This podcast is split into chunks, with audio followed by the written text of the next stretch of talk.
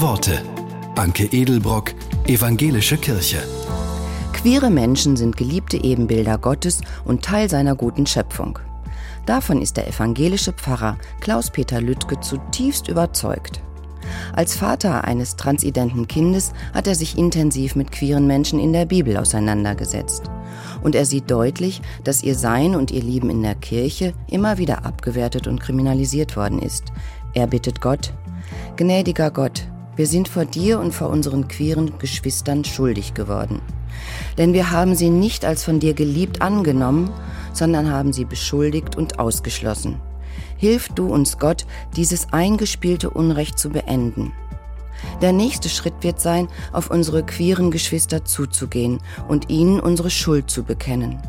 Wir bitten dich, dass sie uns Gelegenheit geben, ihrem Ausgrenzungs- und Verletzungserlebnis zuzuhören, damit die Saat einer gemeinsamen Versöhnung eine Chance bekommt.